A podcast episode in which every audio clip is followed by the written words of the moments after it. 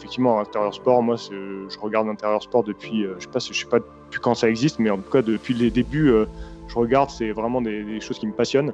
Et clairement, dans mon travail, c'est ce vers quoi j'aimerais tendre de plus en plus, c'est-à-dire peut-être faire moins de projets chaque année, mais faire des projets de plus grosse ampleur et qui, me permettent, comme je le disais tout à l'heure, quand on discutait un petit peu de, mon enfance, etc., d'aller plus en profondeur pour comprendre euh, les gens qu'il y, a derrière. Parce que finalement, ce que je trouve vraiment intéressant dans, dans, ce qu'on fait, c'est euh, les, échanges et l'humain, en fait, euh, plutôt que la performance en, elle-même. Salut à toutes et à tous et bienvenue dans un nouvel épisode du Let's Ride Podcast, le podcast consacré 100%, et oui 100% à la pratique et à la communauté du trail running. Mon objectif est de recevoir les différentes personnalités qui constituent notre milieu et notre belle communauté, que ce soit des athlètes élites, des organisateurs de courses, des bénévoles, et euh, j'essaie de remplir ce rôle du mieux possible. Dans cet épisode, j'ai décidé de recevoir une personnalité qui compte dans le milieu de plus en plus, qui est de plus en plus visible, et nous allons passer dans un instant à la présentation de cet invité. Juste avant, je voudrais souhaiter la bienvenue à un nouveau Patreon qui nous a rejoint, Coco Bastien. Salut Coco Bastien, je te souhaite la bienvenue dans la communauté des Patreons et je te remercie pour ta générosité et, euh, et, pour faire en sorte que le LTP puisse durer le plus longtemps possible. Donc n'hésitez pas, si vous souhaitez, comme Coco Bastien, rejoindre cette merveilleuse communauté, à nous rejoindre sur patreon.com slash let's try le podcast. Allez, passons maintenant à la présentation de notre invité du jour. Dans cet épisode, je reçois un journaliste, vidéaste, passionné de grands espaces et de création. Cet ultra trailer partage sur YouTube ses expériences de course, ses préparations, ses tests matériels, et il a proposé pendant le confinement une série de quelques épisodes sur les moments de légende du trail avec Zach Miller, François Daen ou encore Caroline Chavreau. Il collabore régulièrement en tant que réalisateur avec des athlètes comme Johan Stuck, des marques comme Salomon ou des équipes élites comme la Team Matrix. Il est d'ailleurs à l'origine d'une web série intitulée Dans la Matrice qui suit cette équipe de jeunes loups à la façon intérieur sport et dont le premier épisode de la saison 2 est sorti le 21 juin 2021. Son style épuré et précis en font une référence dans le milieu audiovisuel du trail running. Nous évoquerons sa relation avec cette passion qu'est le trail, sa vision du milieu, ses plus belles et pires expériences et beaucoup d'autres sujets.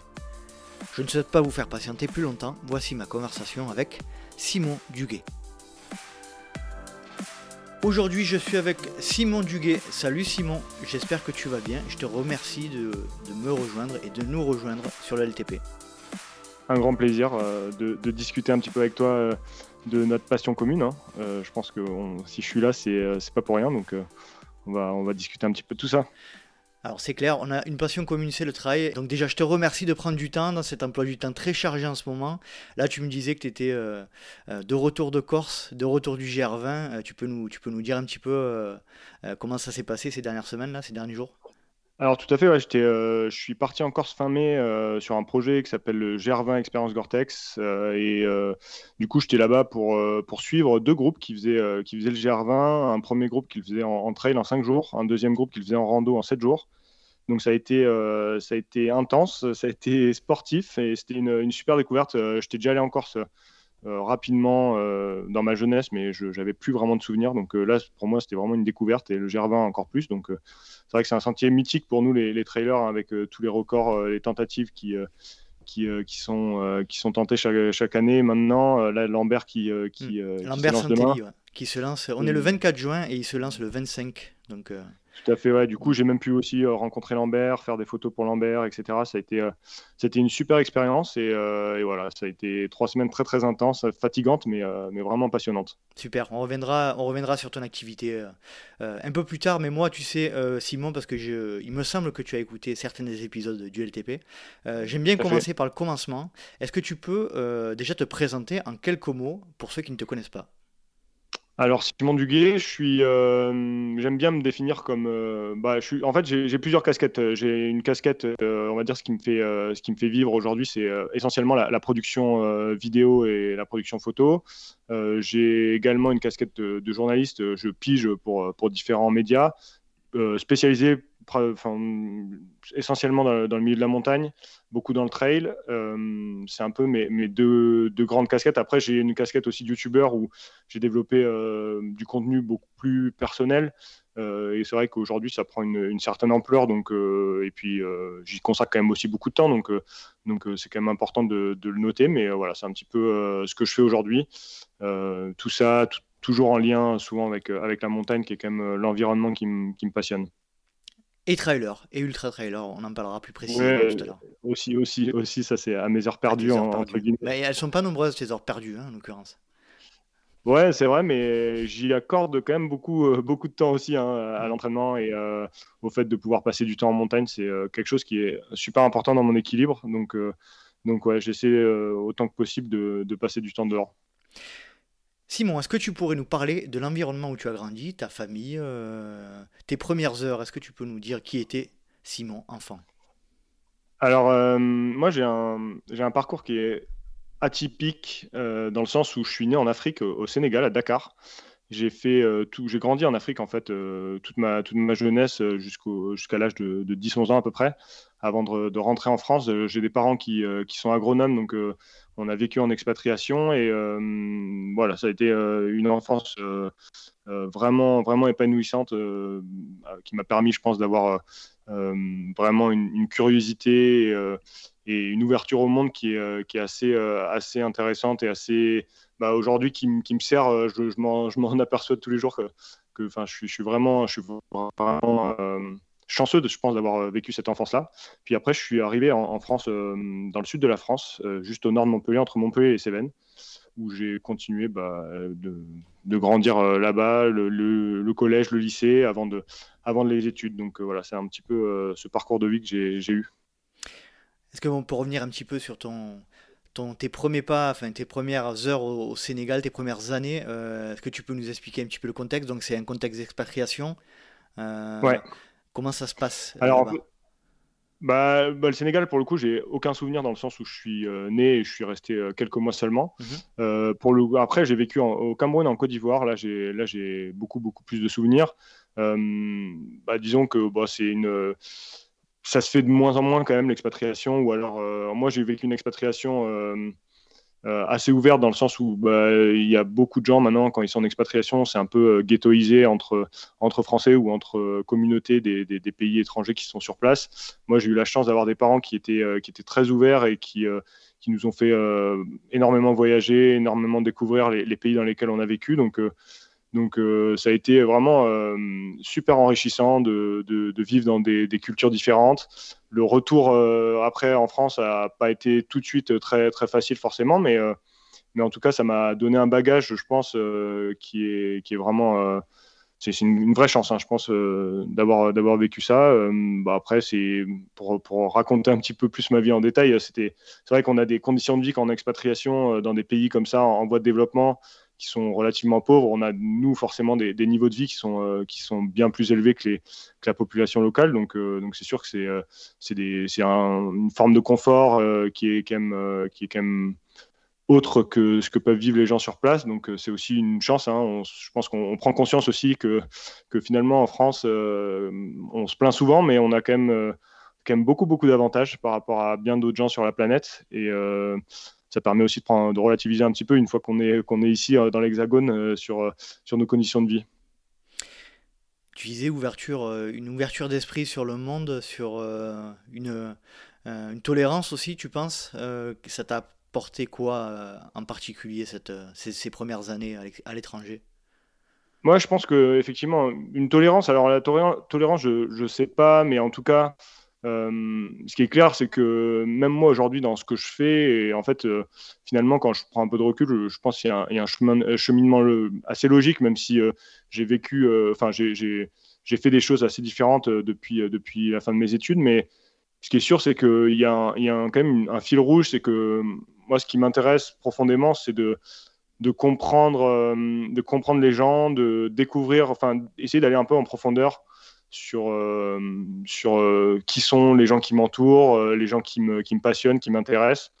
Et ce que j'aime avant tout, c'est raconter des histoires. Et je crois que cette, cette, cette enfance africaine, ça m'a permis aussi de développer ce côté-là, de, de ne pas m'arrêter voilà, à ce qu'on voit et d'essayer d'aller chercher toujours un peu plus loin et vraiment d'approfondir les relations que je peux avoir avec les gens. Et ça, c'est ça, je pense que je le tire vraiment de, cette enfance-là que j'ai eue, de, pouvoir euh, côtoyer des, gens très différents, à la fois d'autres expatriés, de d'autres euh, pays, mais aussi bah, évidemment les locaux. Hein, et, euh, et, je pense que ça, c'est il y, y, a un fil conducteur là-dessus sur ma vie depuis mon enfance, je pense, qui est assez, assez intéressant à noter. C'est vrai, alors je, je, confirme ce que tu dis parce que tu es, tu m'avais contacté par, par les réseaux sociaux en me disant ah, je ne sais pas qui se cache derrière le, le, podcast Le LTP. Euh, donc, euh, on avait discuté un petit peu de cette manière-là, où c'était ta curiosité à connaître euh, qui était derrière le LTP qui t'avait, entre guillemets, forcé à venir vers moi. Donc, Ouais, tout à fait, tout à fait. C'est vrai que j'avais, j'avais entendu plusieurs, plusieurs de tes podcasts. Et puis évidemment, bah, comme c'est un podcast, par définition, il n'y a pas d'image, il y a une voix, mais, derrière une voix, y a, voilà, c'est, vrai qu'avec l'image, on, on, se rend plus compte, il y a une, forme de proximité qui est, euh, quand même plus importante euh, euh, qu'avec juste la voix. Mais, mais voilà, du coup, c'est vrai que je t'avais envoyé un message, je me souviens, et, c'est du coup, c'est cool de pouvoir aujourd'hui discuter ensemble. C'est une belle continuité. C'est clair. On s'était croisé aussi à l'UTCAM. alors, on s'était pas vu directement, mais tu y étais. on en mhm. reparlera un petit peu plus de, tes performances et de, tes, de, ton niveau de travail notamment. pour rester un petit peu plus dans l'enfance, ton positionnement par rapport au sport euh, à l'étranger, puis quand tu es, euh, quand tu es revenu euh, en métropole, c'était quoi le sport pour toi, enfant? Alors, hmm, j'ai toujours fait beaucoup de sport. j'ai eu des parents qui nous ont toujours poussé à faire beaucoup de sport. quand j'étais plus jeune, enfin moi, ça a été très vite le, foot hein, qui a été le, sport, mon sport principal, on va dire. Puis en, plus, c'est un sport qui se pratique partout dans le monde, donc notamment dans les pays dans lesquels j'ai grandi. Euh, c'était facile de jouer au foot partout avec n'importe quoi. On peut jouer au, foot dans la rue. Donc euh, ça a été très vite euh, le foot. Après, en fait, quand on est en expatriation, en tout cas moi je l'ai vécu comme ça, c'est-à-dire qu'on avait une, année scolaire où on était sur place, et puis après on passait deux mois de vacances scolaires l'été en, sur le, dans l'hexagone en France, et pour voir un petit peu la famille, etc. Euh, et là, pendant ces périodes-là, j'ai très tôt fait de la montagne avec mes parents, beaucoup, beaucoup de rando en fait. Euh, mes parents m'ont beaucoup amené en randonnée avec euh, mon grand frère, ma grande sœur, et, et c'est là où je pense la, la, passion de la montagne est née. Donc j'avais un peu voilà cette deux périodes dans l'année, la période on va dire bah, classique d'année scolaire où je jouais beaucoup beaucoup foot, et puis l'année la période euh, plutôt bah, l'été où là on passait quand même pas mal de temps en montagne. Donc euh, voilà, c'est un petit peu euh, comme ça que mon, parcours sportif s'est construit. Après le foot, ça s'est resté, hein, même quand je suis, je suis arrivé en France. Et puis en fait, le trail est arrivé quand même beaucoup plus tard ensuite. J'étais pas, la course à pied me, me passionnait pas forcément comme beaucoup de trailers, comme beaucoup de trailers. Je disais tiens donc comme on va dire 95% des gens. exactement, exactement. C'est une histoire vraiment très très commune, pas du tout originale pour le coup. Euh, à la fois d'être fouteux et d'être euh, d'être venu au trail par, par, sur le tard quoi. Mhm, c'est clair. Euh, tu disais tout à l'heure que es, donc tu es journaliste de métier, tu, tu, travailles dans l'audiovisuel aujourd'hui de manière générale, hein, pour mm. simplifier. Tu rêvais ce métier adolescent ou ça t'est venu un peu comme une obligation ou tu, tu voulais faire ça depuis petit C'était comment? Alors, journaliste, effectivement, en fait, c'est vraiment quelque chose que je voulais faire depuis longtemps. Euh, je pense que c'est plus ou moins né. Euh, au départ, vraiment, ce qui me faisait rêver, c'était euh, plutôt les métiers de la diplomatie. Puis après, le journalisme aussi, un peu en parallèle. C'est pour ça que j'ai, moi, j'ai passé le concours de Sciences Po. Enfin, j'ai fait Sciences Po dans ce but-là à, la, base. et puis après, à Sciences Po, bah, voilà, on a, on a la chance d'avoir une formation qui est assez, assez large, qui nous permet de de, pouvoir euh, faire des métiers assez différents. Le fait est que je me suis plutôt spécialisé sur euh, des choses qui n'ont rien à voir avec ce que je fais aujourd'hui. C'était, euh, j'ai bossé au ministère de la Défense. avant d'arriver dans le milieu de l'outdoor. Et, donc, en fait, ouais, j'ai un peu délaissé la carrière de journaliste à ce moment-là. et puis, pour y revenir finalement après des concours de, circonstances de vie pro et personnelle. mais effectivement, ça fait être, enfin, le, métier de journaliste, c'est quelque chose qui me, qui me faisait envie euh, depuis très longtemps. Ouais. Et pour expliquer un petit peu tes, études, donc tu, tu, tu, fais Sciences Po, tu réussis, et le, la, bascule entre le moment où tu fais tes études et, tes premiers pas professionnels. Déjà, c'est quoi tes, tes, premiers pas professionnels? Alors en fait, comme j'expliquais plus tôt, euh, enfin, j'ai une, euh, on va dire que donc je fais Sciences Po pour euh, faire du journalisme. À, Sciences Po, on, a la chance de faire beaucoup de, matières différentes. Je m'aperçois qu'il y a des, plein de choses qui m'intéressent, autres que le journalisme. ce sur quoi je me spécialise. donc j'ai la chance pendant Sciences Po de partir à l'étranger, de, faire pas mal d'expériences différentes. Et ensuite, je fais mon, mon stage de fin d'études au ministère de la Défense. Et puis après, en fait, j'ai eu une période euh, juste après, euh, juste après ça où, euh, où j'étais un peu dans le flou dans, dans, ce que je voulais faire exactement. c'est là où l'idée de revenir à mes premiers amours, qui était le journalisme, et aussi à travailler dans un milieu en fait qui me passionnait vraiment. non pas que les questions de, défense, de stratégie, etc. ne m'intéressent pas, mais on va dire que la, la montagne, ça me, ça me, passionnait vraiment. J'avais j'avais vraiment un attachement à, cet environnement. Et du coup, euh, je me suis dit pourquoi pas mêler euh, le journalisme et, la montagne et euh, les, sports d'outdoor de manière générale. donc du coup, c'est comme ça un petit peu que ça s'est fait, mon arrivée dans ce milieu-là.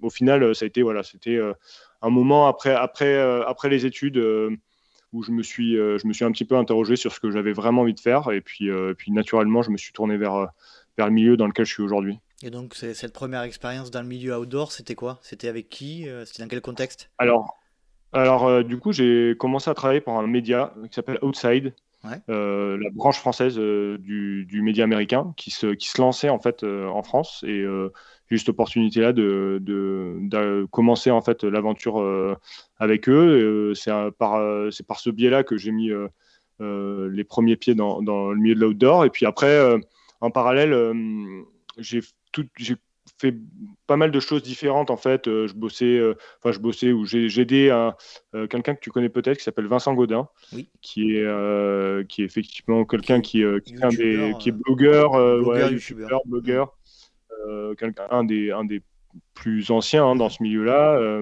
avec qui j'ai très vite noué des, des, relations assez proches et donc j'ai fait plein de trucs avec Vincent aussi.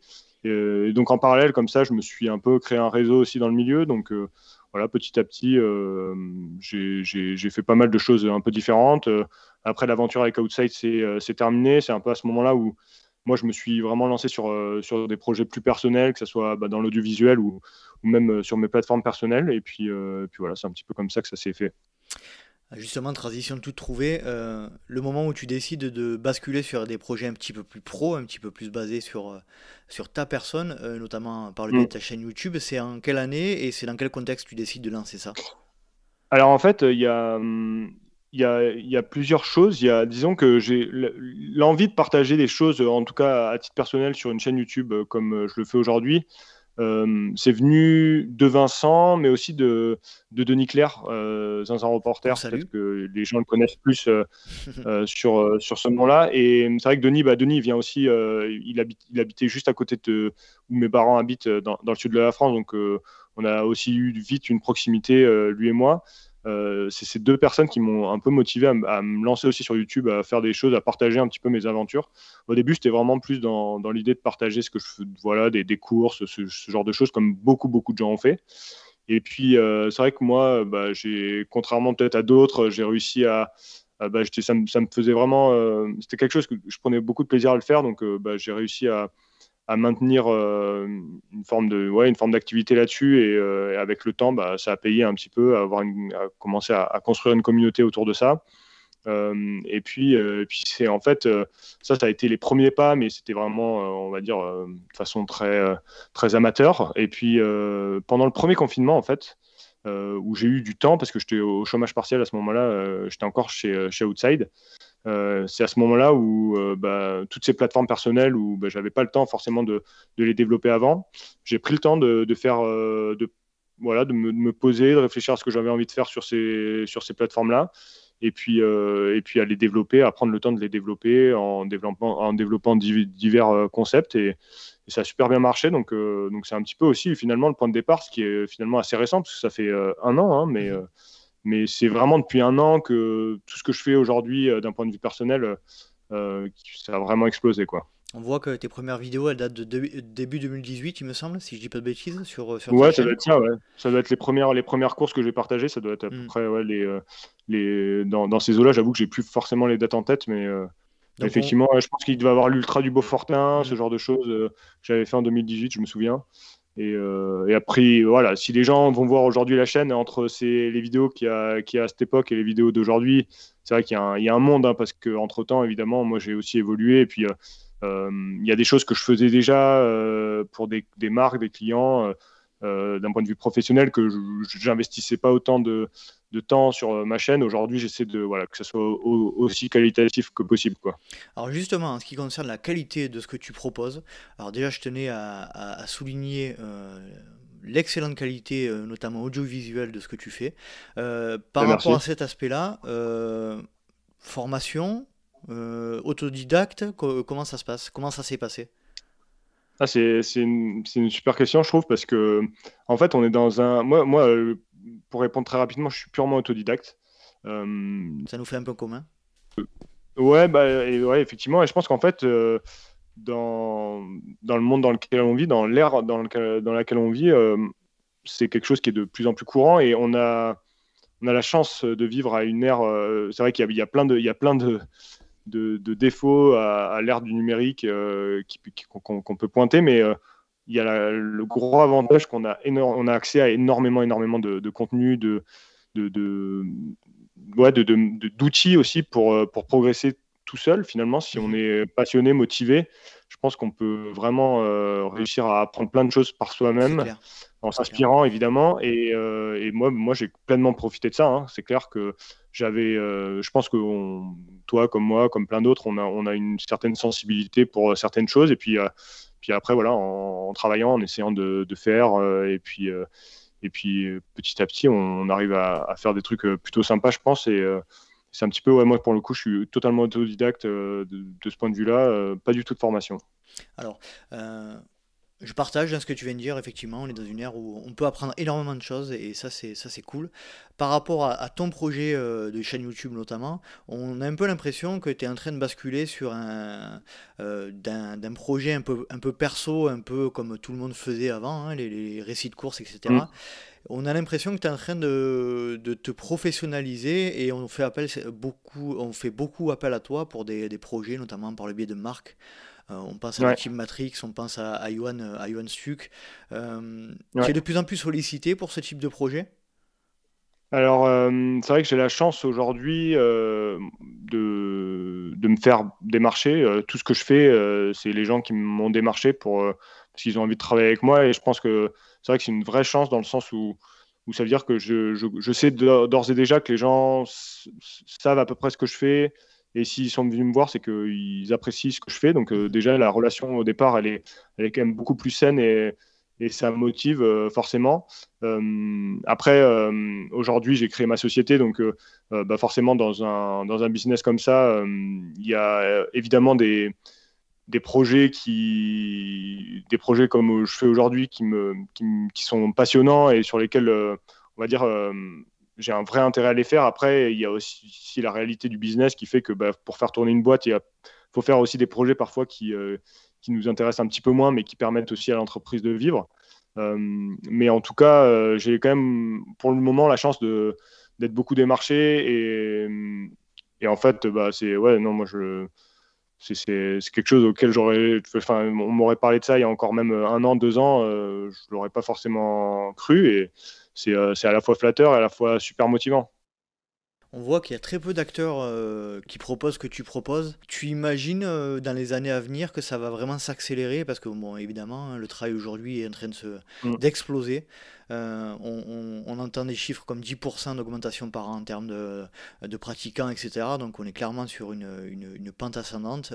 J'imagine que, que, tu vois l'avenir de manière assez favorable pour ton activité. Tout à fait. Non, mais euh, clairement, en fait, euh, même, tu vois, pour rebondir là-dessus, euh, j'ai vécu une période, bah, bon, après le premier confinement, une fois que j'étais vraiment lancé. Depuis, en fait, moi, contrairement à, beaucoup de gens peut-être, j'ai pas du tout connu de, baisse d'activité. Au contraire, en fait, ça fait, ça n'a fait qu'augmenter depuis, depuis, on va dire, l'été dernier. Et, en ce sens, bah, j'ai été chanceux. mais ça prouve aussi que qu'effectivement, ce milieu-là, le trail en particulier, c'est un, milieu qui est, en, pleine croissance et qui, je pense, qu'il va encore croître encore pour, pas mal de temps. Et, on a la chance d'être dans un milieu qui est quand même dynamique, où plein de choses se passent, il y a plein de mutations, des choses, bah voilà, qui sont pas, il a pas que des choses euh, forcément réjouissantes, mais, en tout cas, euh, il, y a, des choses qui se passent et euh, finalement, c'est peut-être le plus important. Après, chacun a trouvé sa place, mais je crois qu'il y a de la place pour tout le monde. Aujourd'hui, ce que je fais, bah, voilà, j'ai, réussi peut-être à trouver ma place et, et à faire, avoir un certain style, à avoir une, ouais, essayer de développer des choses assez personnelles, mais mais moi, je, enfin, je, vois pas tout, ce qui se fait par ailleurs euh, chez la concurrence. Euh, moi, je suis ça avec vachement d'attention, avec euh, beaucoup d'intérêt aussi, parce que je crois qu'on a, on a intérêt à tous tirer dans le même sens. Et, et je pense qu'il y a plein de gens talentueux, en fait, qui font des, choses pas forcément comme moi, mais un peu, dans, un peu similaires ou un peu dans, dans le même domaine. Et, et, je trouve ça même vachement motivant, même à titre personnel, de, voir des choses qui se font par ailleurs. Et, et je pense qu'on on va tous s'enrichir euh, mutuellement. Donc, euh, donc non, c'est quand, même, euh, quand même une chance de vivre dans, ce, dans, dans, dans cet écosystème qui est très dynamique. En plus, là, on vient de traverser une période un peu compliquée par rapport aux marques et tout ça. Donc, si tu as réussi à traverser cette période, on va dire sans trop d'encombre, c'est plutôt bon signe. J'aimerais revenir sur. Euh, euh, moi, j'aimerais parler de quelque chose euh, en ce qui concerne l'audiovisuel et ce qui est proposé dans le, dans le milieu du trail running, mm. et notamment en vidéo. ça revient beaucoup, beaucoup dans tes posts. Dans tes, c'est le la manière dont tu t'appuies et dont tu prends exemple sur intérieur sport. Alors pour ceux qui ne connaissent pas, Intérieur Sport, c'est euh, pour nous les sportifs qui aimons, euh, qui aimons les reportages euh, et les documentaires, c'est pour moi mm. c'est le, le must du must. Malheureusement, il y, a il y en a de moins en moins aujourd'hui. J'ai l'impression qu'ils ont ralenti un petit peu la cadence. et ce sont des reportages un, peu, un petit peu inside sur, sur les athlètes, sur les trucs comme ça. Et récemment, avec la Team Matrix, vous avez réalisé donc la, la saison 2 de Dans la Matrice, qui est un une web série qui est basée un petit peu sur, euh, sur ce, même principe de, d'intérieur sport. Est-ce que tu peux nous parler de ça? Alors c'est vrai, alors euh, c'est super intéressant que tu parles d'intérieur sport. Moi, c'est parmi les, choses et les, programmes et les gens qui m'ont inspiré, euh, Vincent Alix, hein, qui est à la tête d'intérieur sport. C'est quelqu'un pour qui j'ai énormément de, d'admiration. j'adore, déjà vraiment j'adore son travail. Et effectivement, intérieur sport, moi, je regarde intérieur sport depuis, je sais pas, je sais pas plus quand ça existe, mais en tout cas, depuis les débuts, euh, je regarde, c'est vraiment des, choses qui me passionnent. Et clairement, dans mon travail, euh, c'est ce vers quoi j'aimerais tendre de plus en plus. C'est-à-dire peut-être faire moins de projets euh, chaque année, mais faire des projets de plus grosse ampleur mhm. et qui, me permettent, comme je le disais tout à l'heure, quand on discutait un petit peu de, mon enfance, etc., d'aller plus en profondeur pour comprendre les gens qu'il y, y, a derrière. Parce que finalement, ce que je trouve le, vraiment intéressant dans, dans, ce qu'on fait, c'est euh, les, échanges euh, et l'humain, en fait, euh, plutôt que la performance en, elle-même. Et ouais, c'est vraiment ce vers quoi j'aimerais tendre. Et avec le team Matrix, là, c'est vrai qu'on a, lancé le premier épisode de, leur web série qui va être sur toute l'année 2021. Et on essaie, alors sur des formats qui sont beaucoup plus courts parce qu'on essaie de les adapter aussi aux plateformes mmh. sur lesquelles elles sont diffusées. Mais en tout cas, euh, d'avoir un petit peu ce processus euh, et cette démarche d'essayer d'aller un petit peu en profondeur sur, euh, sur les choses, essayer de comprendre un petit peu aussi, voir dans les coulisses comment ça se passe. Je crois que ça intéresse vachement les gens. En tout cas, moi, à titre personnel, ça m'intéresse. Donc, j'imagine que ça intéresse aussi plein de plein d'autres personnes. Et effectivement, on a, on a entamé cette démarche, mais clairement, intérieur sport, si un jour, je crois que mon rêve ultime, ce serait un jour de, de signer un intérieur sport, ça pourrait être je pense, le, je pense après ça, je peux arrêter ma carrière, je crois. Toi, tu as ton intérieur sport et moi, mon, mon Graal, c'est d'interviewer Kylian. Voilà, chacun. voilà. Bah, mais je pense que tout. Alors moi peut-être c'est, c'est peut-être un rêve qui, euh, qui est un peu euh, voué. Euh, ça, ça, va être compliqué, disons, mais, mais toi, je pense que ça soit c'est, complètement possible. Hein, le jour que tu es, Kylian. J'y travaille, j'y travaille. Pour reparler un petit peu de ce qui est proposé aujourd'hui en termes audiovisuels, notamment en termes de reportage documentaire euh, sur le trail, euh, mm. c'est vrai qu'en France, on est un petit peu, euh, on est un petit peu aujourd'hui à court de, diversité. Je trouve qu'on a un petit peu toujours les mêmes choses qui se ressemblent. Des, mm. reportages faits à la, mode Vincent Godin ou Denis Claire, hein, donc, et, puis d'autres reportages un petit, peu, un petit peu différents, mais ça manque un peu de diversité. Ce que tu as proposé récemment aussi, c'était des, des portraits de moments de légende du trail sur, euh, sur 3 ou 4 épisodes. Euh, tu en as proposé 3 ou 4, tu n'en as pas reproposé depuis. Est-ce que tu peux nous expliquer pourquoi? Ah Alors, oui, je peux, je peux, raconter un petit peu. Donc, du coup, ça fait partie du, euh, de ce que je racontais tout à l'heure sur le premier confinement où j'ai pris plus de temps pour faire des choses personnelles.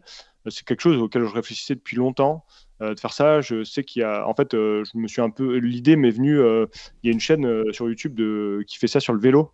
Euh, alors, j'ai plus le nom de la chaîne en, tête, mais, euh, mais c'est vraiment le même principe, revenir sur des, moments forts euh, dans l'histoire du, cyclisme. Et je me, disais que ça pouvait être complètement applicable à, notre sport et c'était jamais fait dans le trail. Euh, du coup, euh, c'est un petit peu de ça que je suis parti. Euh, moi, je suis aussi, bah voilà, mon, parcours éducatif a fait que, bah, typiquement, l'histoire, c'est une, matière qui me passionnait. Donc, l'histoire de mon sport aussi, ça me passionne. Je suis tout le temps en train de regarder un peu les résultats, qu'est-ce qui s'était passé sur les éditions précédentes des courses, etc. Et un petit peu tout ce contexte a fait que j'ai voulu développer ce, nouveau format où, en fait, soit je racontais l'histoire d'un athlète, donc j'ai fait Caroline Chavreau et, et Zach Miller, ou soit d'un moment en particulier. Donc là, euh, j'ai fait pendant l'UTMB 2017, le, fameux UTMB 2017, euh, le duel entre, entre, entre Xavier Thévenard et, Jim Wamsley. Puis j'avais fait aussi euh, le duel entre François Den et Luis Alberto Hernando sur le 90 du Mont Blanc en 2014, si je ne dis pas de bêtises. Et donc, pour faire ce travail, je me suis basé sur des images d'archives qui, étaient, qui étaient publiques, sur, enfin qui étaient publiques, qui était en tout cas qui était diffusé euh, librement sur, euh, sur YouTube. Euh, le fait est qu'il y a un peu une il y a un peu un flou juridique sur l'utilisation de ces images. donc, bah, on va dire que c'est toléré, mais que c'est pas forcément totalement légal de le faire. et donc, bah, plutôt que, en fait, moi, je faisais ça vraiment pour partager ma passion. L'idée, c'était pas du tout de, de, me chercher des ennuis ou de porter du tort à, à, qui que ce soit. Euh, et, du coup, euh, du coup, c'est pour ça que j'ai mis ça un petit peu en stand-by. Alors, euh, pour être, pour, c'est pas vraiment une, c'est pas vraiment un scoop, hein, mais c'est vrai que j'ai déjà des épisodes qui sont qui sont écrits, qui sont dans les dans les dans, dans, dans, dans mes dans mes dans mes ordinateurs, mais mais disons que, que pour l'instant, c'est plutôt en stand-by et j'aimerais bien redévelopper le concept dans les mois qui viennent, mais mais en allant beaucoup, beaucoup plus loin. Euh, donc, euh, donc voilà, j'y travaille, mais euh, j'ai envie de faire ça bien et surtout qu'il n'y ait pas du tout de problème d'un point de vue droit d'image, etc. Mmh. Donc, donc je prends le temps de le faire, mais je pense que ça, ça reviendra un jour. Ouais. Ah, c'est cool. Euh, c'était très bien monté. Euh, euh, petit, petite narration là, par-dessus les images, c'était chouette. Mm. On, il y avait eu un beau, un beau succès hein, de, ces, de ces petites, ouais, ça, avait, super bien marché. C'était super sympa. Mais je pense que ça avait bien marché parce que aussi c'était quelque chose. Je pense qu'il y avait, il y a plusieurs. J'ai eu de la chance d'un point de vue du timing aussi parce que je l'ai fait pendant le confinement, donc les gens aussi avaient le temps de, de, de, enfin, prenaient le temps de, de regarder ce genre de choses là. Puis après, euh, effectivement, c'est aussi une question que peut-être que comme ça n'existait pas encore, bah, il y avait un petit peu aussi le, côté euh, surprise. Et euh, donc, bah, voilà, il y a un, concours de circonstances qui a fait que ça, a bien fonctionné. Mais je pense que si je devais recommencer le concept et le pousser un petit peu plus loin, je, suis assez confiant sur le fait que ça, intéresserait les gens. Donc je pense qu'un jour, je, prendrai le temps de le faire. Sur la chaîne de Simon, euh, Moment de légende, euh, dans les playlists de, YouTube, n'hésitez pas euh, à aller voir ces petites images. C'était vraiment, vraiment sympa comme concept. J'aimerais parler un petit peu plus de, si tu permets, de la manière dont tu organises un peu ton, ta société. Tu as dit que tu avais aujourd'hui ta société. Comment tu te positionnes Parce que tu proposes également des tests avec les marques, les tests de matériel, etc. Mm. Euh, est-ce que tu peux nous expliquer un petit peu le fonctionnement, euh, le business model de, ta société, si tu, le veux, si tu le veux bien? Oui, il y, a bien sûr. Euh, alors en fait, ce qu'il faut comprendre, tout à l'heure, j'expliquais que j'avais plusieurs casquettes. Ma casquette de youtubeur, aujourd'hui, elle est indépendante de ce que je fais par ailleurs et elle est plus ou moins bénévole. Enfin, bénévole dans le sens où où je, je, gagne aucun argent de, ce que je fais sur YouTube, euh, en tout cas pour le moment. Euh, comme je l'ai expliqué dans une vidéo en, début d'année 2021, j'exclus pas le fait est que voilà, j'ai effectivement, je commence à avoir une certaine visibilité, euh, j'ai un certain réseau aussi, et il y a pas mal de marques qui m'ont approché pour faire des, des, des choses ensemble, du contenu qui est plus sponsorisé pour le coup. pour l'instant, j'ai pas encore fait de projet là-dessus, donc aujourd'hui, YouTube me rapporte, euh, ne me rapporte pas d'argent, jamais en fait. Euh, à part euh, par la pub qui est générée par YouTube. Donc, mhm. Mais bon, c'est assez dérisoire, hein, évidemment. donc, en fait, voilà, je sépare vraiment ce qui est mon activité pro avec les clients, que ce soit les marques. Par, on parlait du team Matrix, par exemple, ou de ce que je fais avec Yuan Stuck ou avec, avec plein d'autres. Bah là, ça, c'est mon activité, on va dire, pro avec ma société. Et puis après, ce que je fais sur YouTube, c'est vraiment euh, autre chose où euh, pour l'instant ça ne génère pas du tout d'argent. Euh, peut-être qu'un jour ça générera de l'argent et, donc du coup ça sera rassemblé sous, la société également. Mais, mais à ce jour, non, c'est on va dire tout ce que je fais, même d'un point de vue des produits, etc. Pour expliquer un petit peu aux gens, en fait, moi je reçois, les marques m'envoient ce qu'on appelle des samples, des échantillons. Que ce soit pour des chaussures, des sacs ou, ou tout autre matériel. Après, euh, moi, j'en fais un petit peu ce que je veux. Je teste, je fais des vidéos, je fais pas de vidéos. Ça, c'est un peu moi qui, euh, gère comme je veux. Mais en tout cas, il n'y a jamais de rémunération. Donc, euh, aucune marque ne m'a payé à ce jour pour que je parle d'un produit ou ce genre de choses. Ce qui fait que ça me permet de garder une certaine liberté de ton aussi. J'ai pris le parti de parler de choses dont, si un produit me plaît vraiment pas, quand, par exemple, j'ai pris le parti de ne pas en parler plutôt que en parler et de le détruire parce que je trouve qu'il n'y a pas forcément d'intérêt à, aller détruire une marque comme ça. Moi, il me plaît pas personnellement, ça ne veut pas dire qu'il plaira pas à mhm. d'autres. Euh, donc, euh, moi, je parle de produits qui généralement, euh, moins, au moins, à, on va dire à 60% intéressés. mais, mais en tout cas, ouais, pour l'instant, j'ai jamais fait de contenu sponsorisé et finalement, ça me va plutôt bien comme ça. Après, je n'exclus pas du tout d'en faire s'il y a des, des, projets intéressants, mais mais pour le moment, YouTube me rapporte pas du tout d'argent. On en parlait euh, longuement avec François de la Planète Trail. Effectivement, c'est c'est pas YouTube qui fait euh, qui fait euh, manger un homme. Ah non, c'est sûr. Bah, pour, pour certains si, parce que je pense que ça, ça, peut, on peut, on, pourrait développer un business model autour de YouTube. et je pense que ça pourrait fonctionner même dans notre milieu. Après, voilà, on peut pas non plus tout faire. Hein. Je crois qu'on on n'est pas non plus. Il y a eu 24 heures dans une journée, hein, et, euh, et, du coup, euh, du coup, si, si si je voulais mettre les moyens pour, euh, pour vivre de YouTube, euh, bah, je ne pourrais pas faire tout ce que je fais par ailleurs. Donc euh, aujourd'hui, j'ai fait plutôt le choix de, de développer plus mes autres activités. Et YouTube, ça reste plutôt un, un plaisir et, et, un bonus. Quoi. Donc tes autres activités, on est d'accord que si j'ai bien compris, la majorité de tes revenus aujourd'hui, c'est la réalisation de films, tout ce que tu proposes, notamment avec, avec Matrix, avec, avec, avec avec... Ouais, exactement. exactement. Aujourd'hui, c'est je ne saurais pas le chiffrer, mais euh, ouais, c'est la majorité de mes revenus c'est, euh, viennent de là. Puis après, euh, encore une bonne partie, mine de rien, vient, aussi de, des piges que je peux faire avec les divers médias pour lesquels je collabore. donc voilà, c'est, on va dire que mes deux grosses sources de revenus, c'est celle-ci. Et puis après, YouTube, c'est vraiment, finalement, ça me prend du temps, mais, c'est plus pour le plaisir qu'autre chose. Et puis, bon, faut, faut aussi, c'est plus qu'on va dire qu'un plaisir parce que c'est aussi une carte de visite un peu aujourd'hui. Mhm. J'ai eu, des clients, par exemple, j'ai bossé pour, pour SIDAS euh, euh, il y a quelques mois et je vais continuer à, bosser pour eux dans, le futur. Typiquement, euh, la personne avec qui je collabore chez eux m'a connu via YouTube. Donc, donc ça peut être aussi une porte d'entrée pour faire d'autres choses. Donc c'est aussi intéressant. quoi. Qu'est-ce qui te plaît le plus aujourd'hui dans toutes ces activités-là bah, Clairement, quand même, ça reste, ça reste ce que je fais d'un point de vue audiovisuel euh, avec, avec les clients avec lesquels je collabore, parce que c'est là où bah, je, je, mets le plus d'investissement. Typiquement, un projet comme j'ai fait en Corse, là, c'est euh, une expérience euh, incroyable. Ça me permet de, de vivre des choses qui sont, qui sont assez, assez incroyables, de côtoyer aussi des gens qui sont super inspirants.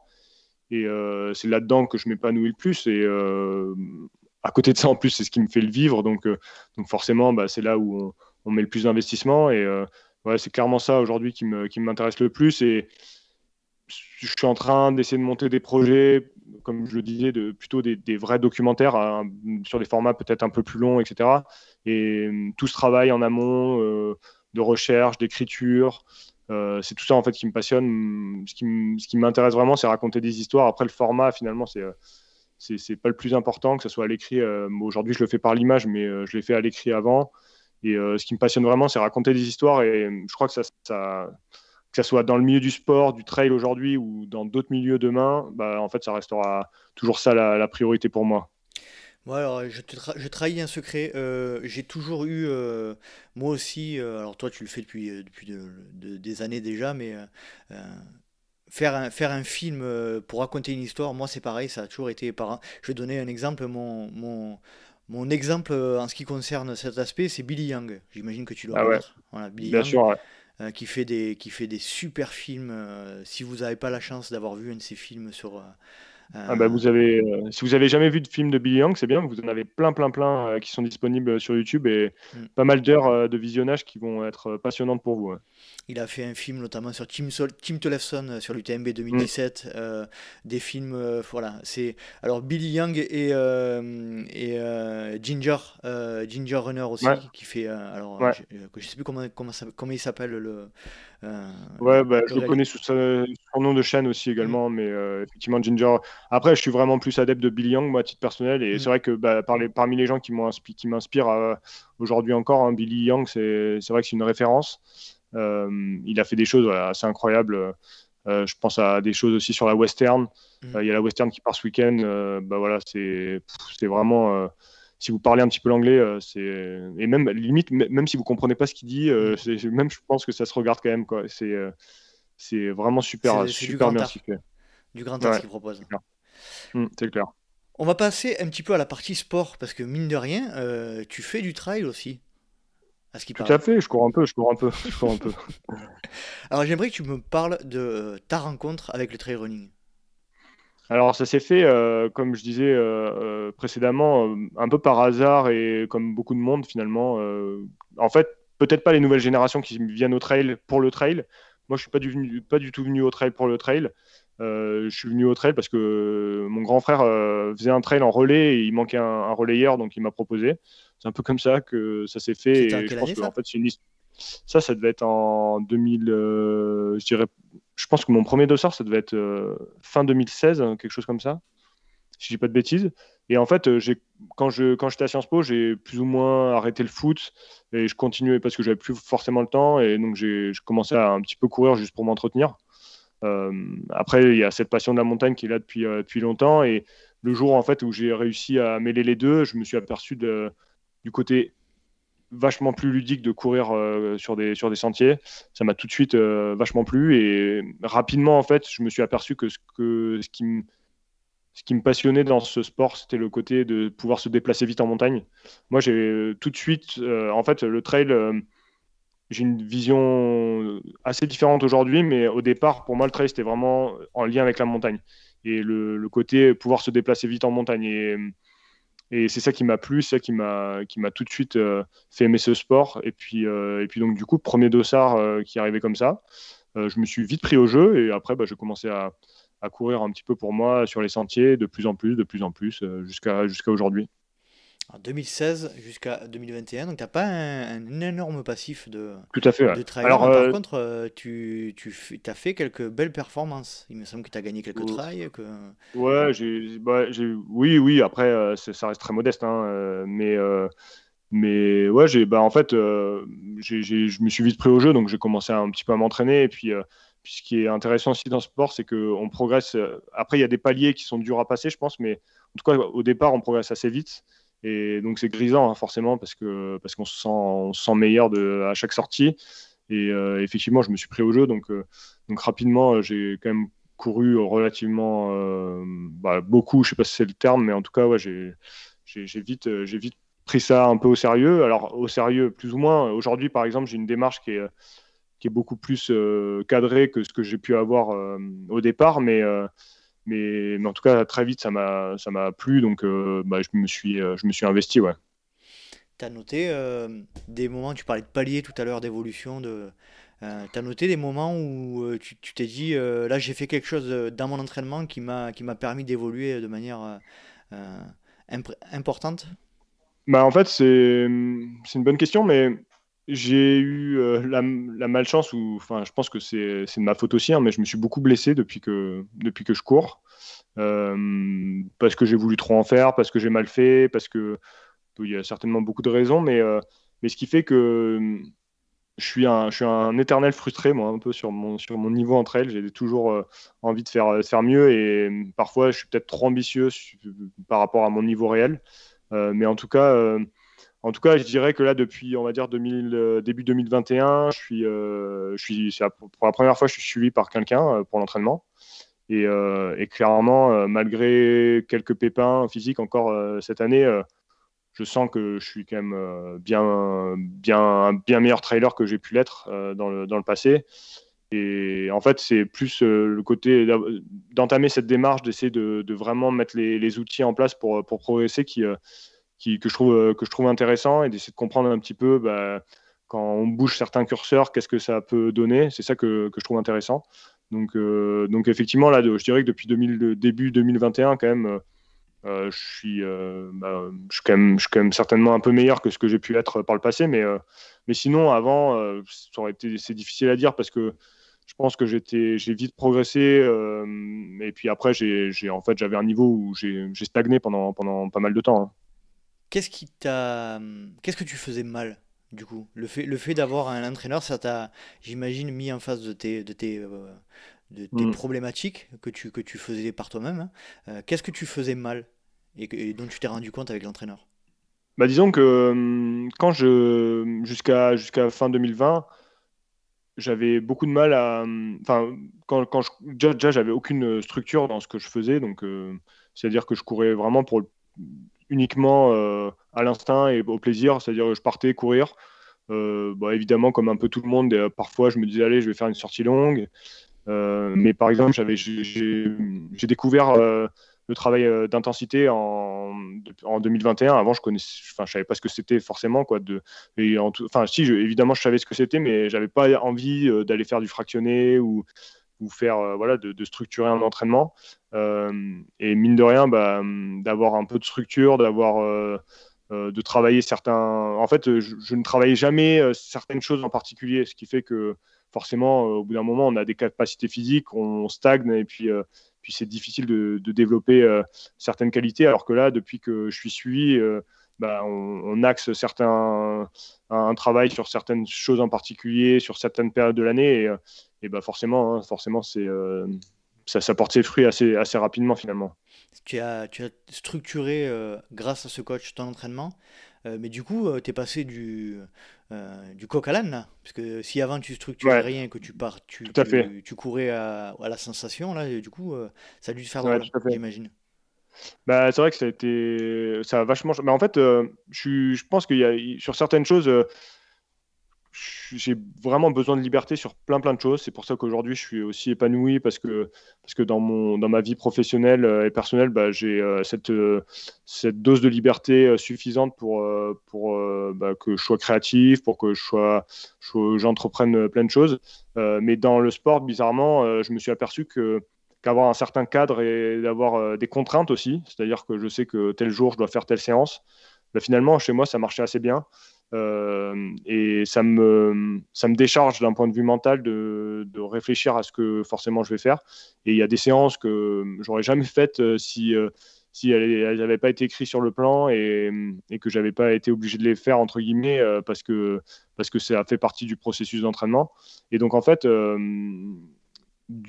pour le coup, c'est un peu paradoxal hein, effectivement, mais ce côté assez très cadré et où on nous dicte un petit peu qu'est-ce qu'on doit faire au jour le jour. Euh, finalement, euh, pour, euh, ma démarche de vouloir progresser dans ce sport, moi, chez moi, ça, a vachement bien fonctionné. Alors, je pense que c'est pas forcément le cas pour tout le monde, mais, en tout cas, chez moi, ça fonctionne bien.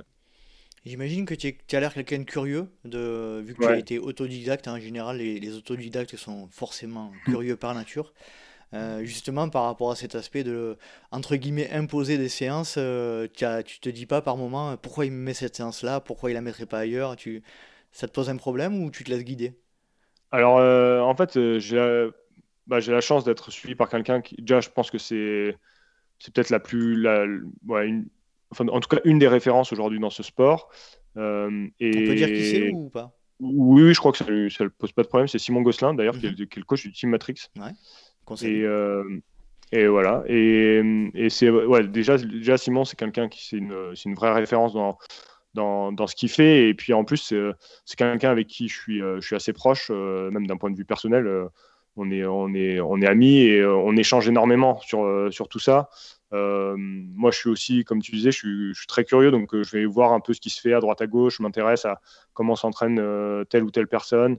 Et, du coup, bah, j'en discute beaucoup avec lui. Et, tout cet échange, je trouve, c'est vachement enrichissant. Euh, et en fait, euh, c'est aussi pour ça que j'ai voulu tenter, moi, d'avoir cette démarche d'être suivi dans l'entraînement. C'est pour, euh, pour, pour savoir un peu aussi ce que ça fait. Et je trouve que d'un point de vue même personnel, dans, dans mon travail, que ce soit de, mon travail de journaliste ou de, ou de vidéaste, je trouve c'est intéressant de, de, aussi de réussir à se mettre à la place des gens que je filme parfois euh, de comprendre aussi un peu les processus qu'ils ont pu euh, connaître. Et mhm. même si c'est à mon niveau et que souvent les gens sont quand même bien meilleurs que, que, que moi, mais en tout cas, euh, je trouve ça intéressant de, de, de, comprendre un petit peu comment ça fonctionne.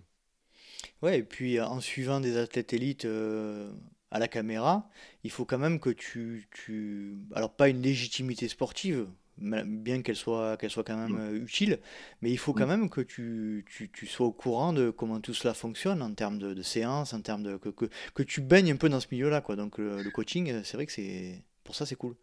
Ouais, c'est super intéressant ce que tu dis. Moi, enfin, en tout cas, euh, moi je le, je pense vraiment qu'il y a une forme de légitimité qui peut être tirée de son, son niveau aussi. Alors, ça ne veut pas du tout dire que euh, pour faire une analogie, qu'un coach d'une grande équipe de foot euh, a forcément été un grand joueur de foot. Euh, ça, c'est, je pense que c'est pas du tout une, obligation et, ça peut totalement s'appliquer dans le milieu du trail. Par contre, effectivement, de, de comprendre la démarche que peuvent avoir ces athlètes-là, je trouve que c'est un plus en tout cas. C'est un vrai plus. Après, il y y a un autre paramètre, c'est que mine de rien, bah, typiquement ce que j'ai fait en Corse, si j'avais pas un certain mhm. niveau physique, euh, bah, j'aurais pas suivi les gens qui auraient fait le, euh, mhm. les, les GR. Donc, donc ça aussi, c'est un plus. Et moi, c'est quelque chose aussi que j'ai envie, peut-être sur un point sur lequel je ne pas me démarquer, parce qu'il y en a plein qui sont capables de le faire. Hein. Mais en tout cas, avoir une autre, une autre corde à mon arc, c'est de pouvoir aussi suivre des athlètes qui, qui, courent quand même relativement vite. et ça peut être un vrai plus aussi d'un point de vue professionnel en fait. Hein. donc, euh, donc pour toutes ces raisons, je trouve que c'est euh, super intéressant. Ouais. On en parlait avec euh, Thibaut, alors pas, pas lors de l'épisode, mais en off une fois, quand on, il avait proposé la traversée Salomon. Là, il avait été suivi par, par les caméramans qui, qui disaient ils ont un niveau de ils ont un niveau de l'espace pour arriver à faire ce qu'ils ont fait, à suivre. C'était en 2019, je crois, ou début ouais, 2020. c'était 2020, je pense que c'était l'été 2020. Et, et, effectivement, on se rend pas compte pour restituer une épreuve ou pour restituer des superbes images, il faut avoir un sacré niveau de, il faut avoir un sacré niveau physique, quoi. Ouais, et puis euh, ben, pour, pour, euh, pour aller dans, dans cette ligne-là, c'est vrai qu'aujourd'hui, il y a de plus en plus de live euh, sur les courses, des grandes courses. Je pense à l'UTMB, au Marathon du Mont Blanc, là, qui sera, qui sera, il y aura un live la semaine prochaine. et en fait, tout, toutes les images que vous pouvez voir, elles sont, elles, sont, elles sont récupérées par des gens qui suivent les athlètes en courant, avec du matos sur le dos, dans les bras, etc. Et c'est vrai qu'il faut se rendre compte que ces gens-là, ils ont, ils ont un vrai, vrai gros niveau, quoi, parce que pour suivre des mecs qui vont aussi vite, euh, avec autant de matos, c'est quand même euh, un vrai exploit physique, quoi.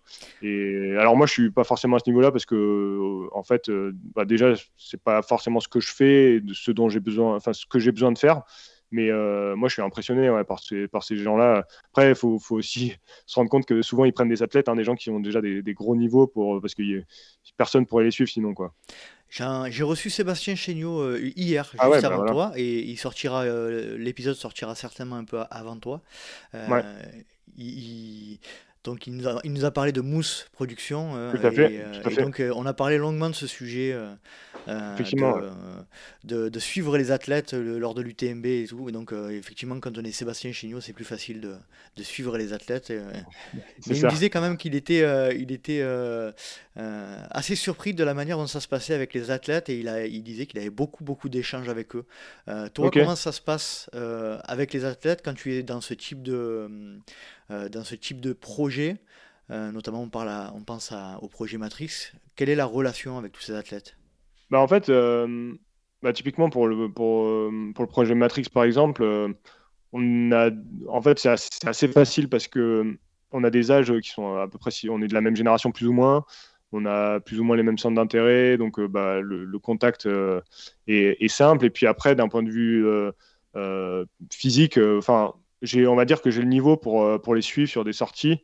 Euh, alors, euh, dès qu'on va faire des intenses, évidemment, ils vont aller beaucoup plus vite que moi, mais, mais c'est vraiment enrichissant parce que je peux partager euh, des choses avec lui. Là, par exemple, j'étais encore avec eux ces jours-ci et bah, tu veux, ce matin, j'ai partagé, j'ai fait, je suis allé trois heures courir avec, avec un d'entre eux et bah, voilà, typiquement, c'est dans ces moments-là aussi qu'on crée des choses euh, et, du coup, c'est là aussi où je vois un vrai intérêt à, progresser, moi, d'un point de vue personnel, parce que ça me permet de partager toutes ces choses-là qui n'auraient pas été possibles forcément il y a peut-être euh, un an, deux ans, trois ans, quand j'avais pas encore forcément le niveau. Et, et, euh, du coup, même eux, je pense que dans leur regard vis-à-vis de moi, bah, c'est pas forcément la même chose si, mmh si je suis capable de les suivre ou pas, quoi. Donc, euh, tu fais un peu partie du, pas du cercle, mais euh, entre guillemets, tu fais un peu partie de la bande, quoi, presque.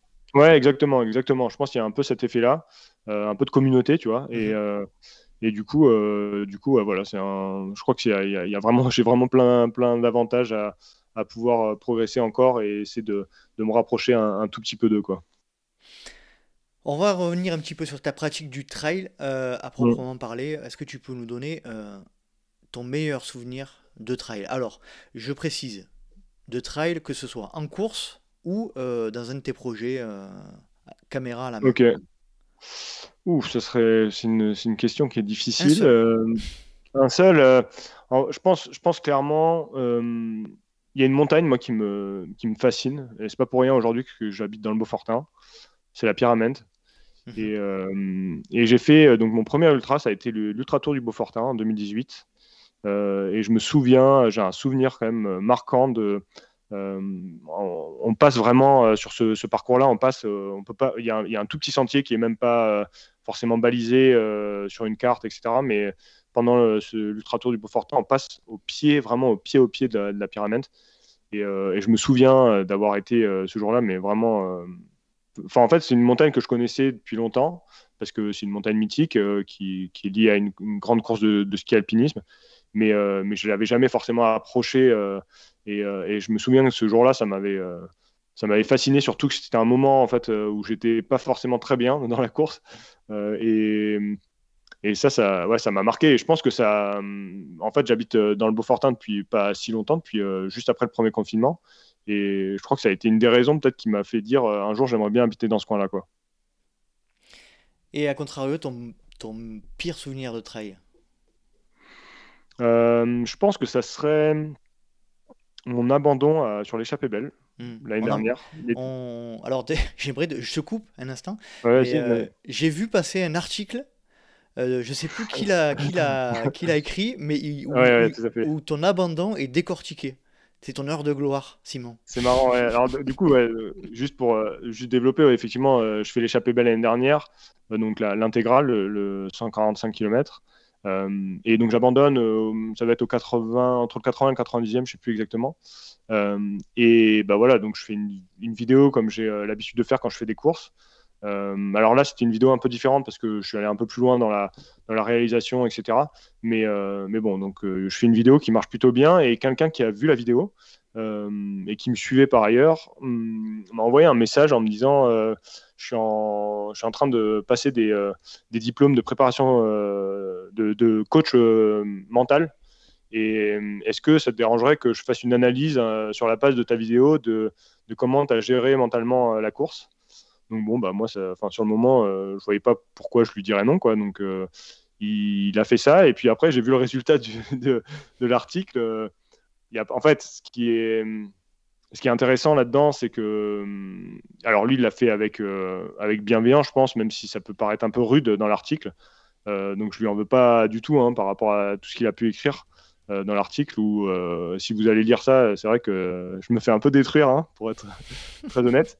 Mais, mais c'est là aussi où c'est intéressant, c'est que avec aujourd'hui, j'ai une certaine visibilité et en fait, tout ce que je montre, bah, finalement, c'est qu'une part de la réalité, hein, évidemment.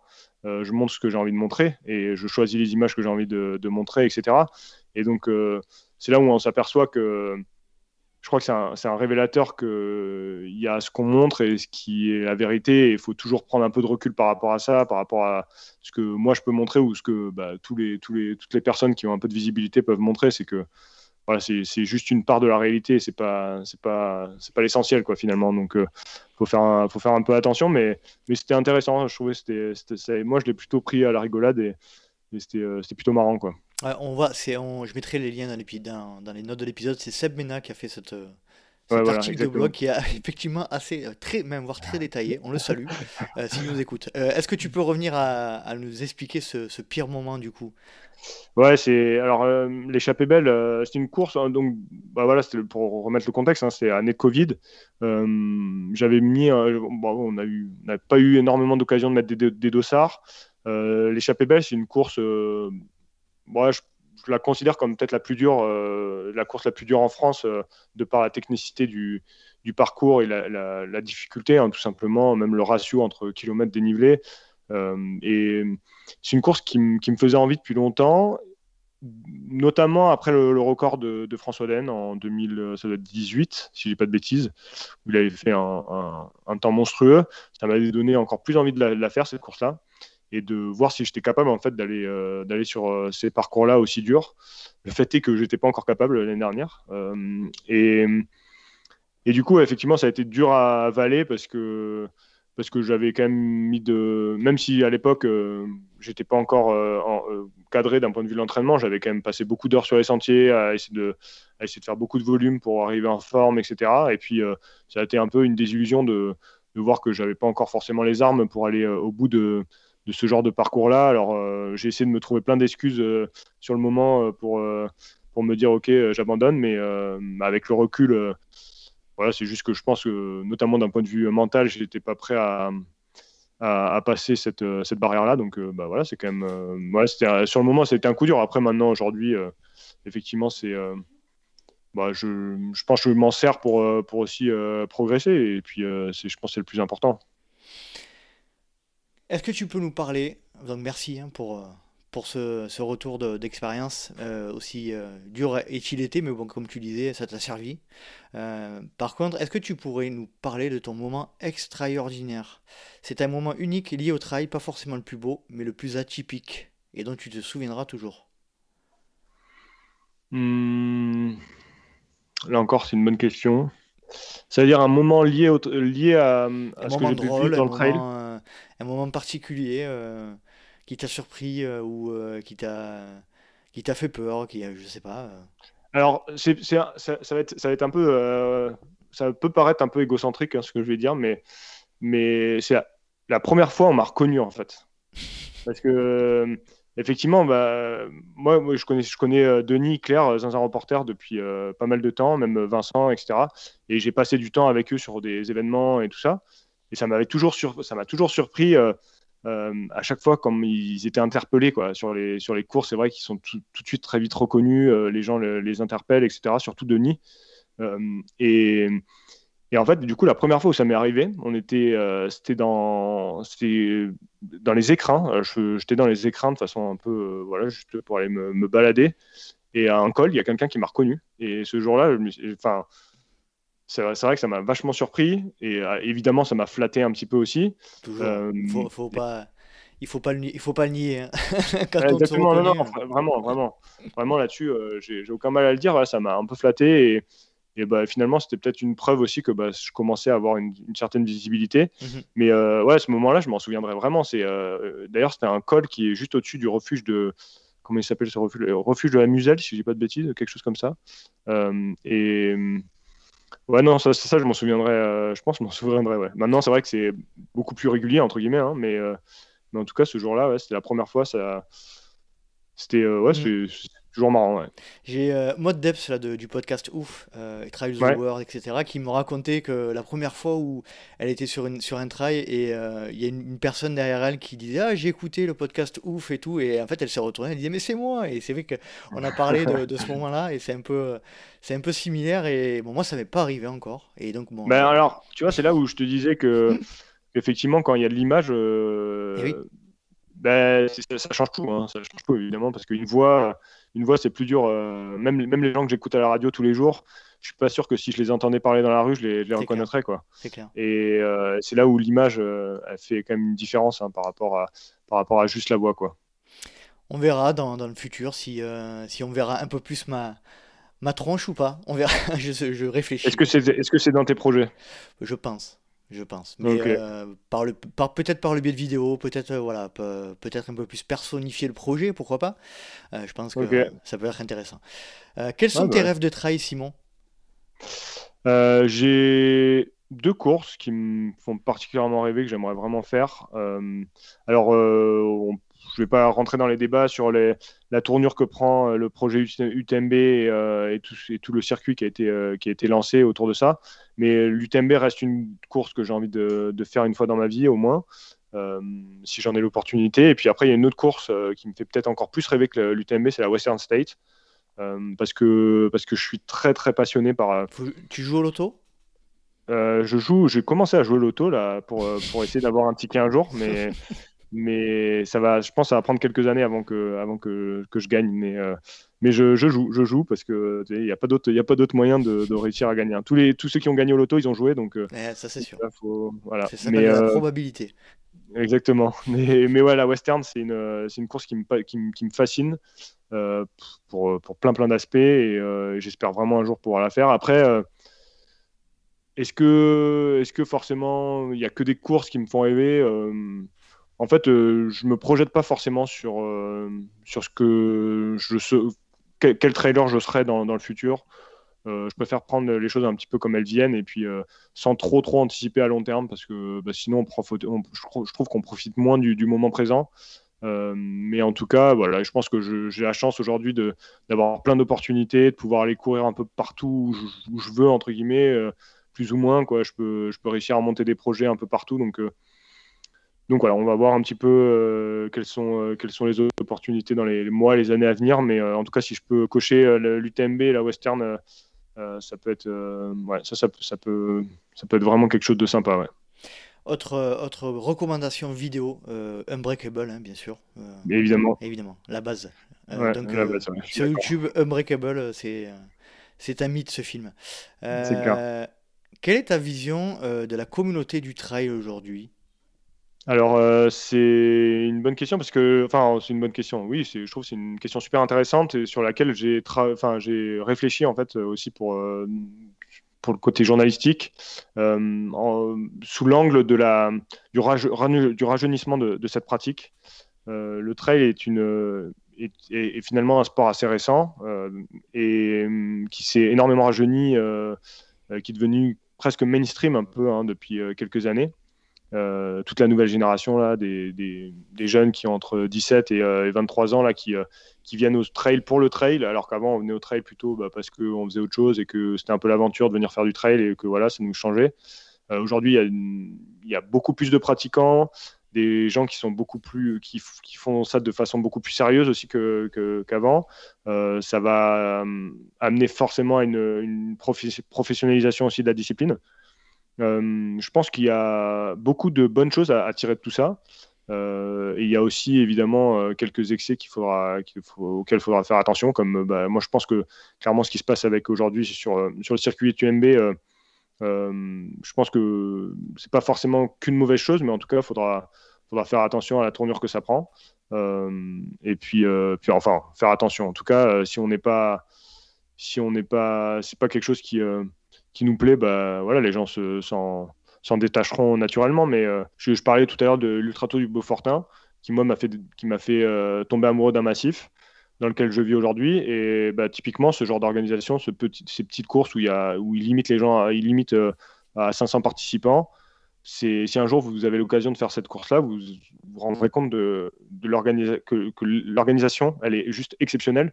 Vous vivez une aventure qui est, qui est incroyable. Et en fait, c'est là où on se rend compte que il n'y a pas forcément besoin d'aller sur des, euh, méga événements comme l'UTMB ou d'autres courses euh, pour, euh, pour prendre énormément de plaisir.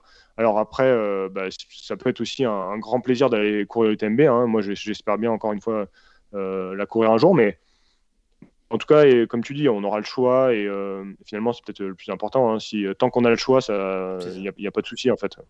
Et moi, je pense quand même qu'il ne faut pas négliger le fait, pour écouter, je pense que toi aussi, pour écouter beaucoup de podcasts et beaucoup d'émissions outre-Atlantique, mm. il ne faut pas négliger aussi le fait que c'est malgré tout, qu'on le, veuille ou non, le, la Coupe du Monde et la mec du, trail international. Et ça, il faut en être fier, je pense. Totalement. C'est mon point de vue. Totalement. après, c'est une course euh, effectivement, non, non, là-dessus, c'est sûr et certain. Euh, je, moi, je suis euh, très friand de ce que font nos, confrères américains.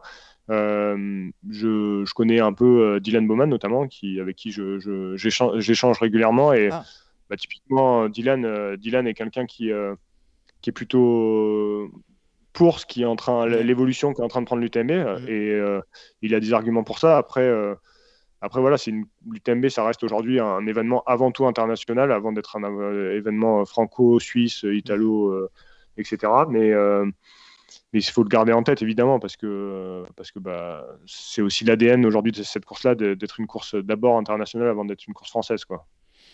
Tout à fait. Donc là, on pourra en parler pendant des heures hein, de, ce clair. on arrive tranquillement. Qu'est-ce qu'on peut te souhaiter, Simon, pour les prochaines années? Alors, bah, de de, continuer. Euh, enfin, moi, je crois que je serais heureux si j'arrive à continuer à développer euh, ce que je fais un peu aujourd'hui, que ce soit euh, d'un point de vue audiovisuel avec, avec la société et les, différentes marques avec, et athlètes avec lesquels je, travaille, d'aller encore plus loin sur certains projets, notamment de documentaires. J'ai déjà des choses en tête, j'ai des choses qui ont failli se faire cette année, qui ne se feront pas, mais qui se feront certainement dans, dans les années qui viennent, et des choses de, pour le coup d'assez grosse ampleur, que je suis assez ça m'excite assez de, de, me dire qu'un jour ça pourra peut-être euh, euh, voir le jour. Et puis, euh, puis après, je crois que c'est vrai que le, trail prend aussi beaucoup de place dans, dans, mon, dans mon quotidien et même en tant que sportif et dans mon équilibre. Et bah, si j'arrive à m'épanouir, à progresser comme, comme j'aimerais, ça peut être voilà, ça, ça, permettra de. Ce sera la cerise sur le gâteau, mais voilà, continuer un petit peu ce que je fais aujourd'hui et puis tant qu'on passe beaucoup de temps sur les sentiers, euh, je pense que tout se passera bien. Et puis on te souhaite d'être le, futur Billy Young français. Euh, ça, ben, merci, c'est gentil. je, suis sûr que tu en as la, la capacité et, le talent. On va essayer. On va essayer. Qui tu souhaiterais entendre dans le LTP Qui tu me conseilles? Hmm, Alors, je, vais je, peux je pourrais te conseiller quelqu'un quelqu'un qui a un profil euh, assez similaire au mien, en tout cas par sa formation, quelqu'un avec qui je suis très proche aussi, euh, qui est pour le coup beaucoup bien meilleur trailer que moi. Euh, qui est Baptiste Chassagne. Je ne sais pas si euh, tu, connais Baptiste. Oui, Baptiste, il a sorti un podcast, il me semble, il n'y a pas très longtemps. Alors ouais, ils avaient fait un, épisode, mais je crois qu'ils ne sont pas allés forcément plus loin. Mhm. Par contre, ouais, Baptiste, c'est une très belle plume. Mhm. on, a un peu, on a la même formation, on a un peu les mêmes profils et c'est quelqu'un qui a qui, a énorme, enfin, qui réfléchit à énormément de choses aussi dans, dans ce milieu-là, qui est un vrai passionné, un très très fort trailer aussi. Mhm. Je crois qu'il aurait plein plein de choses à te, à te raconter, et, parce qu'il fait plein de choses dans, dans ce milieu. Il est, il membre du team Matrix. Euh, et euh, je pense qu'il aurait, ouais, il aurait plein de choses à te raconter sur le haut niveau et puis sur, sur le trail en général. Ouais.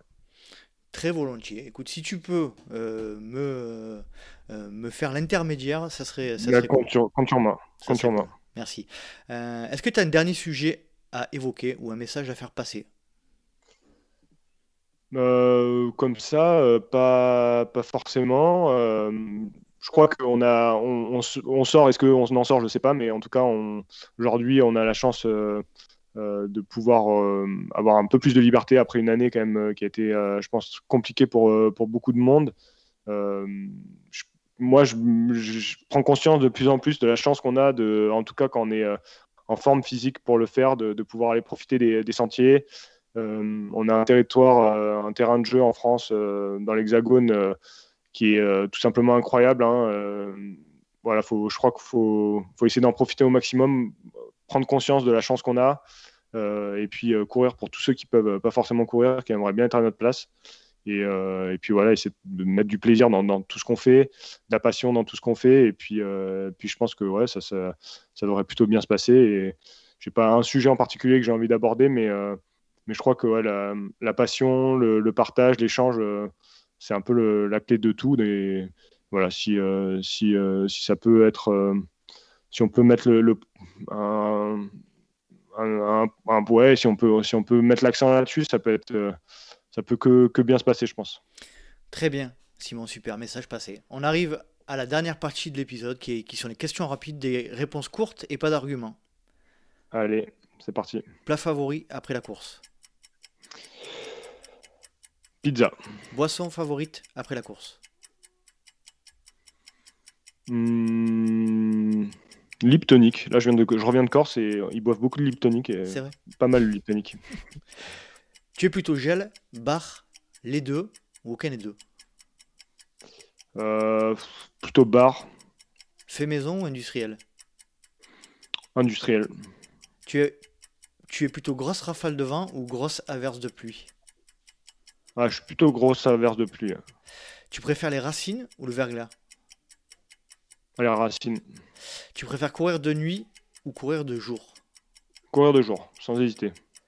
Quand tu cours, tu es plutôt podcast, musique ou le bruit de la nature Podcast, beaucoup, beaucoup, beaucoup de podcasts. Ah, team podcast, c'est rare, hein Et ça fait plaisir. Il faut qu'on soit de plus en plus nombreux là. Il faut, il faut que, il faut qu'on en parle tous autour de nous pour agrandir la, la team podcast. Euh, dernière question. Tu préfères euh, sortir un beau documentaire ou courir un beau trail? Ouais, je crois que maintenant, euh, je, crois que je dirais quand même un beau, un beau documentaire. C'est cool. Simon, je te remercie énormément euh, pour le temps que tu as passé avec nous. Euh, je te souhaite, comme je te le disais, tout le meilleur. Je pense vraiment sincèrement qu'on va, on va te revoir de plus en plus euh, dans le milieu du trail running et, dans le milieu autovisuel notamment. Et j'espère qu'on va pouvoir un jour peut-être courir ensemble dans les héros. Avec grand plaisir. Tu es, tu es à ta famille, donc je suis pas très loin. Ouais, tout à fait, tout à fait. Ouais, je, bah, de toute façon, euh, je reviens quand même régulièrement et puis je reviendrai faire des courses aussi, euh, ça c'est sûr. Donc, euh, bah, avec grand plaisir si on peut partager quelques, quelques sorties ensemble, quelques courses ensemble. Et puis, et puis merci de m'avoir m'avoir demandé de, de, venir sur le podcast. C'était un, un, super moment. Donc, j'espère que, j'espère que ça aura, ça aura intéressé les gens. Et ah bah en tout cas, c'était un plaisir pour moi. C'était très intéressant, Simon, très clair, fluide.